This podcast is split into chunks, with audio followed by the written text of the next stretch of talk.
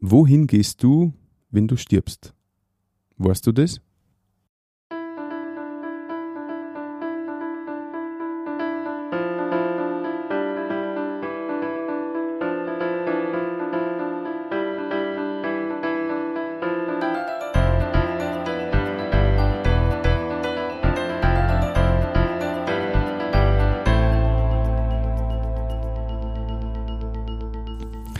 Dich und herzlich willkommen. In diesem Kanal geht es um Gottes Wühn. Wir reden über biblische Themen und über die Geschichten, die Gott mit Menschen schreibt. Heute habe ich wieder eine Dame bei mir im Studio und mich freut sehr, dass du heute da bist. Herzlich willkommen, Sabrina. Hallo Martin, grüß dich. Schön, dass du Zeit nimmst. Magst du zuerst einmal ein bisschen vorstellen für unsere Zuhörer? Ja, ähm, also ich bin die Sabrina, bin 23 und Genau, also ich bin katholisch aufgewachsen und komme aus Bayern, also aus dem Berchtesgadener Landkreis, das ist ganz nah bei Salzburg. Und bin jetzt seit einem guten Jahr in Steyr. Genau. Wunderbar, danke. Dieser erste Satz, wohin gehst du, wann du stirbst? Das ist ja natürlich eine Frage, die beschäftigt wahrscheinlich so ziemlich jeden Menschen, glaube ich mal, oder zumindest viele. Was hat es mit diesem Satz auf sich? Was hat der mit dir zu tun? Mm, ja, also bei mir war das so, ich habe mich das ganz oft gefragt früher. Also ich bin da oft im, im Bett gelegen und dann habe ich mich gefragt, ja, was, was passiert jetzt, wenn ich stirb? Also bin ich dann einfach nicht mehr da oder bin ich dann einfach weg? Mhm. Aber gell, was, was ist dann der Sinn? Warum bin ich dann da? Also wenn ich jetzt ein paar Jahre auf der Erde bin mhm. und dann einfach weg war, das hat ja überhaupt keinen Sinn ergeben. Mhm. Und ich habe da echt Angst davor gehabt, also auch Angst vor der Ungewissheit. Ähm, ja, das war irgendwie, also ich habe das dann gar nicht oft Dinge zulassen können, mhm. weil mir das eben so Angst gemacht hat. Ja. Mhm, verstehe.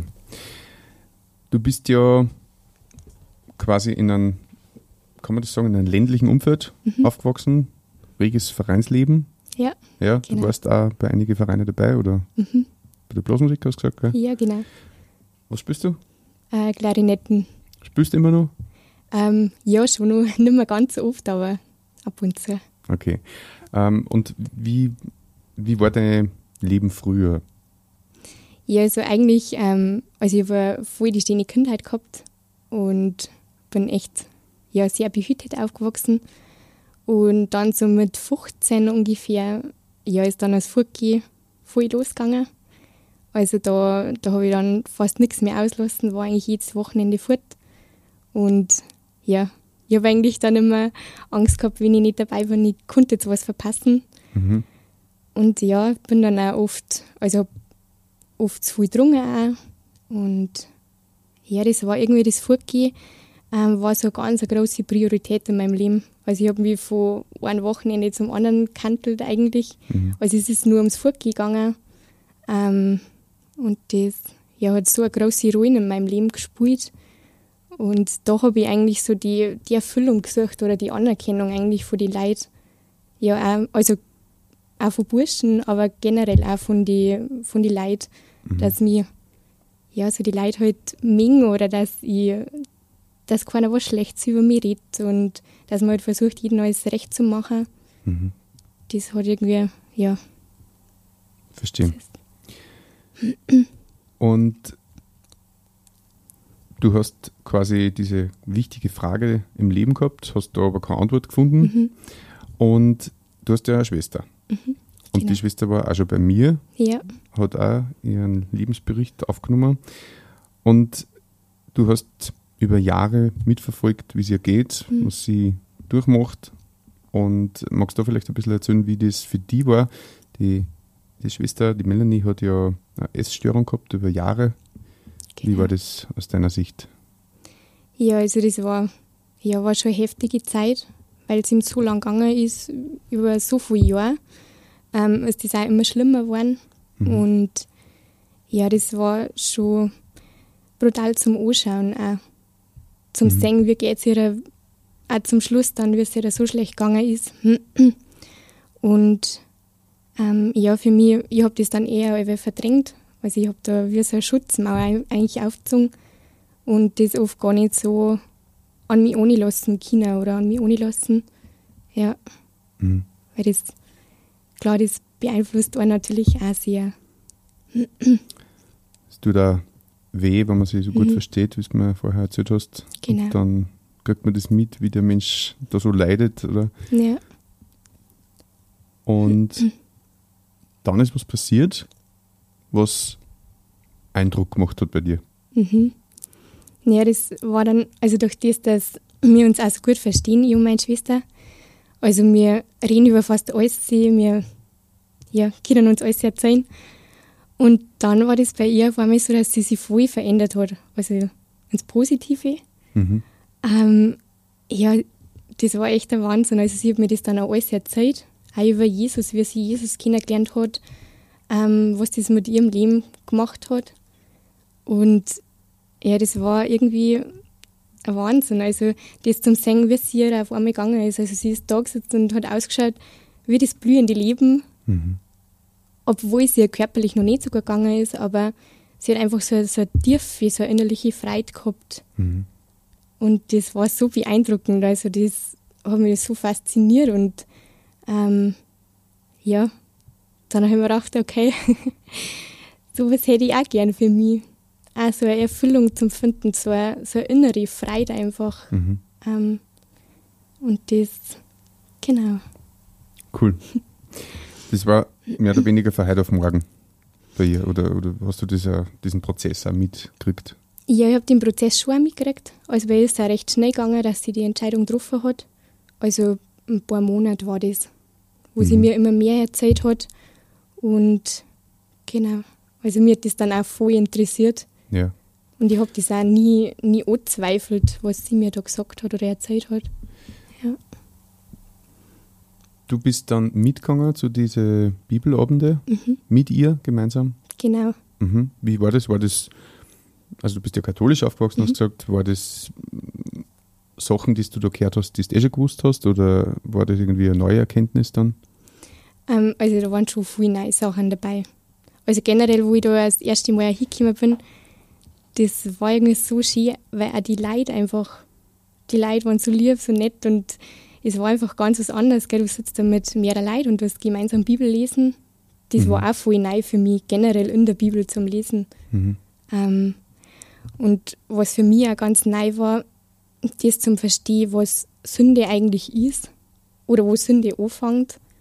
Weil für mich war das halt immer so, ja, äh, wie man jetzt einen Diebstahl macht oder so, dann klar ist diese Sünde. Mhm. Aber ja, ich habe mir gedacht, dass ich eher einigermaßen gutes Leben führe oder dass es eh nicht so schlimm ist.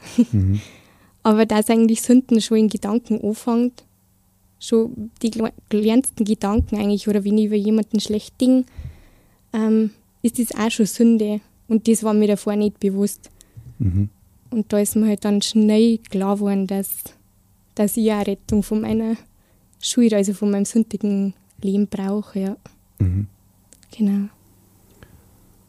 Ich glaube, das ist ja was, was vielen nicht bewusst ist, Sünde, das ist halt einfach so ein Wort, das hört man nicht gern und das ist ein bisschen verbannt worden, glaube ich, aus unserer Gesellschaft.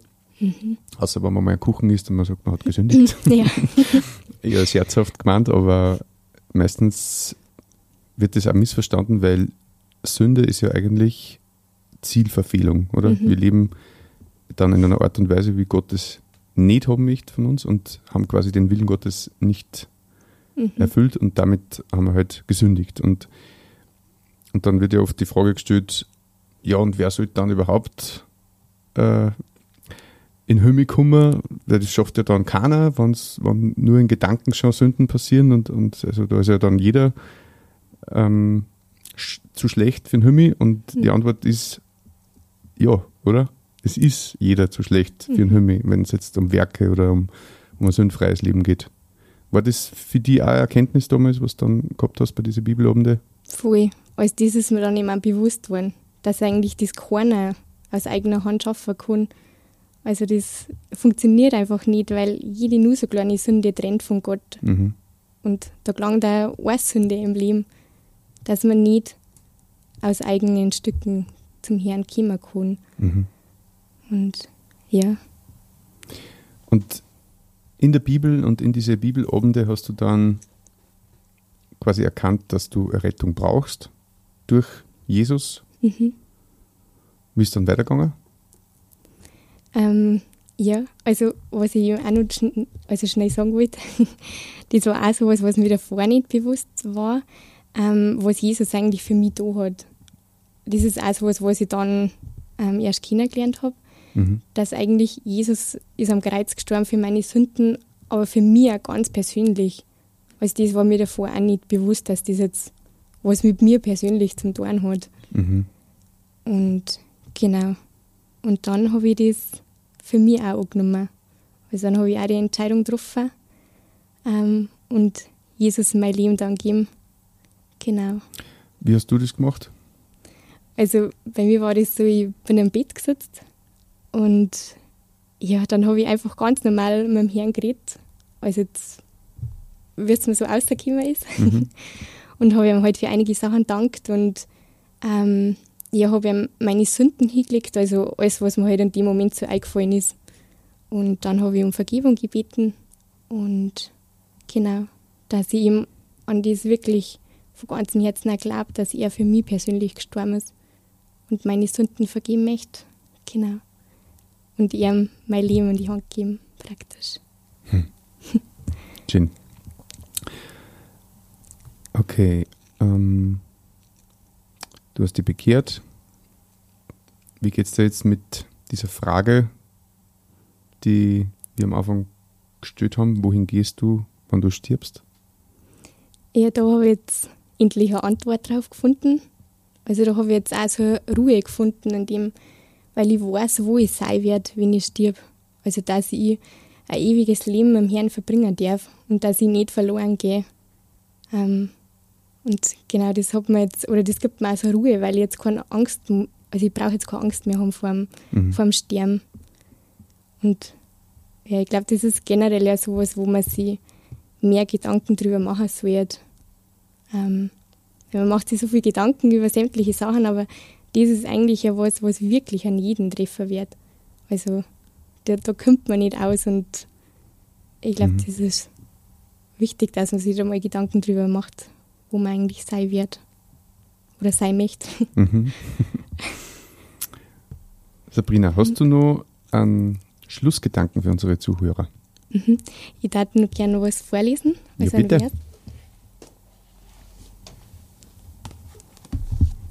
Und zwar ähm, Johannes Kapitel 11, Vers 25 und 26.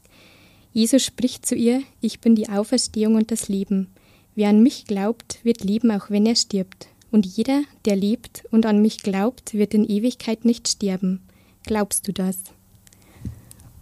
Und genau, also das ist echt was, was ich Jonas sagen will, weil das ist die wichtigste Entscheidung, was man im Leben trifft oder treffen sollte. Mhm. Und ähm, ja, da geht es wortwörtlich um Leben und Tod. Und ja, ich möchte dich einfach ermutigen, dass, ja, dass du Jesus die Chance gibst, ähm, dass er in dein Leben kommen darf. Weil man hat nichts zum Verlieren, also man kann, man kann nur gewinnen.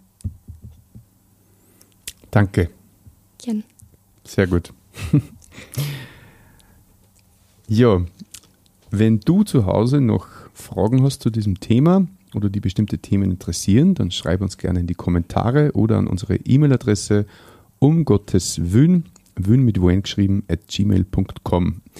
Wenn du jemanden kennst, dem diese Folge hilfreich sein kann, dann teil sie gerne.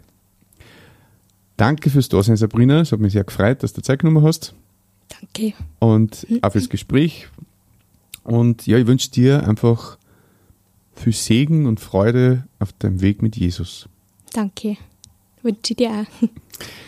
Und dir zu Hause wünsche ich, dass du findest, wo noch dein Herz sich sehnt.